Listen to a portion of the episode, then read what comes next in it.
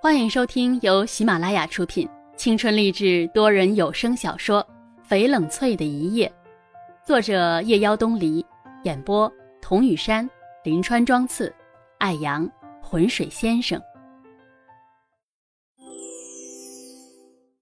一个星期以后，冷翠回到了余城，给专题做了一个漂亮的收尾。三河告诉冷翠，自己被困当日，电视台就对灾情进行了报道。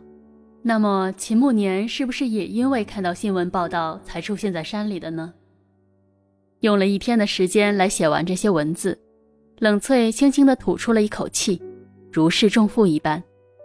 写到中途的时候，想到蒙娜跟小树，好几次都流下泪来。翻看着那些孩子们的照片，每一个人的眼睛都是亮晶晶的，真诚的，朝着镜头挥舞着脏兮兮的小手。像是在和未来招手。冷翠把秦慕年跟小树捡篮球的那张照片收藏在了文件夹里面。这些细碎的、轻柔的感动，像小桥下潺潺流动的河水，缓缓的，暖暖的。这个世间还是有很多真情实意、美好的东西存在的。半个月后，冷翠又去了趟山里，跟桑河一起。带着些衣物和社会各界古道热肠的朋友们募捐的善款，秦慕年果然守诺，已经开始在山里建起了学校，并推山筑路。小树热情地唤着冷翠姐姐，还给冷翠讲在学校里发生的趣事，带他们去看工人们新开辟的校园蓝图。他抬起细细的胳膊，用手指在那堵被推翻的城墙上，说道。喏，冷翠姐姐，你看，以后我就会坐在那里面上课。我们的学校好漂亮，我从来都没有见过那么漂亮的学校。小树兴奋的涨红了脸，眼神亮晶晶的，这让冷翠觉得很幸福，也从心底感谢秦慕年为孩子们所做的一切。等到学校建好，这里将是焕然一新。也许这就是孩子们未来的一个重大转折。这个专题自己会一直写下去，冷翠想。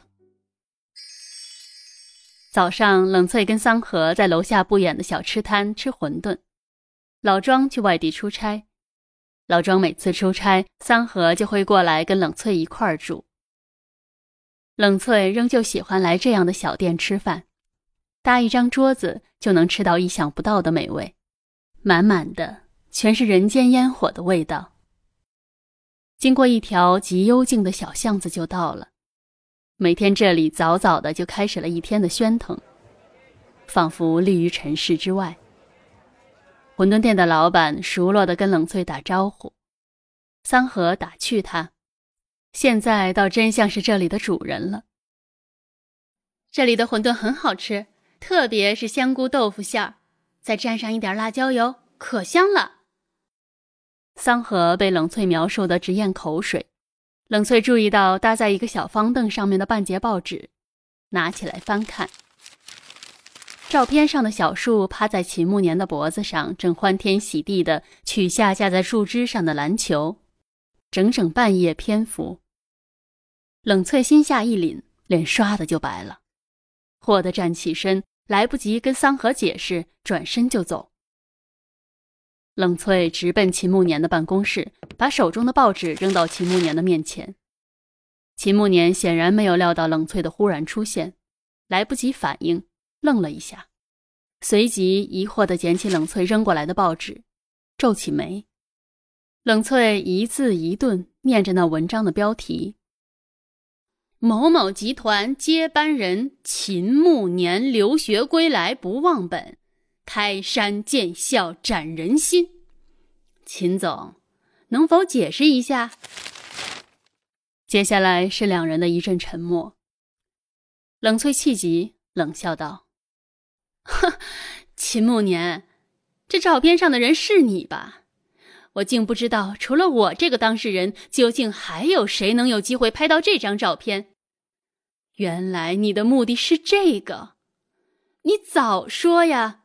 何必假惺惺把人当傻子？老吴欲开口说话，被秦慕年的眼神制止了。这件事情我事先并不知情，你愿意的话，我可以给你一个解释。好啊，你解释。我，我原以为你帮助小树和孩子们是出自你的真心，真没想到你竟然利用小树来维护你的社会形象。你不仅利用了小树，还欺骗了我的信任。还有上次。你故意让我出现在文兰的生日宴会上，然后放出我们的照片来分散集体的注意，也让某些多心的人随即可死心。哼，真是一举两得的好法子。你这样可怕的人，以后我们不要再见了。冷翠请了两天假，一个人拎着包到了镇上，乡下遍野的庄稼跟宁静的空气。总是能让人的心变得柔顺起来。坐在山坡上看整座村庄，渺远的一片苍茫大地，连绵到看不见尽头。真是一片美丽的地方。有时候冷翠会想，为什么人们就不能在各自的家乡安稳妥帖地过完这一生？也许年轻的时候梦想永远在远方。或许生命中一切的身不由己，都是因为不甘心，不甘心命运，不甘心平庸。冷翠知道这件事情是自己太过敏感，他自己都不知道为什么会生了如此大的气。秦慕年并没有错，他的的确确是帮助了小树跟山里的孩子们，就算是别有用心，那也是花了代价的。哪怕这个代价可能在人家那里不值一提，自己凭什么无法接受？想明白过来的冷翠忽然就有了些懊恼，他有什么立场质疑人家？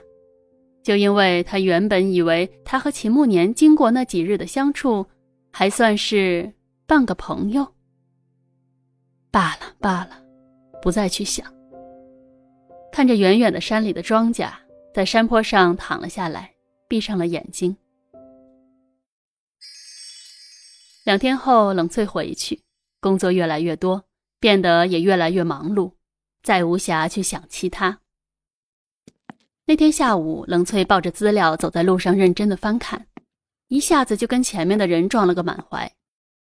冷翠迎着痴痴的笑声看过去，徐小饶背着个登山大包，正顶着灿烂的笑容看着他。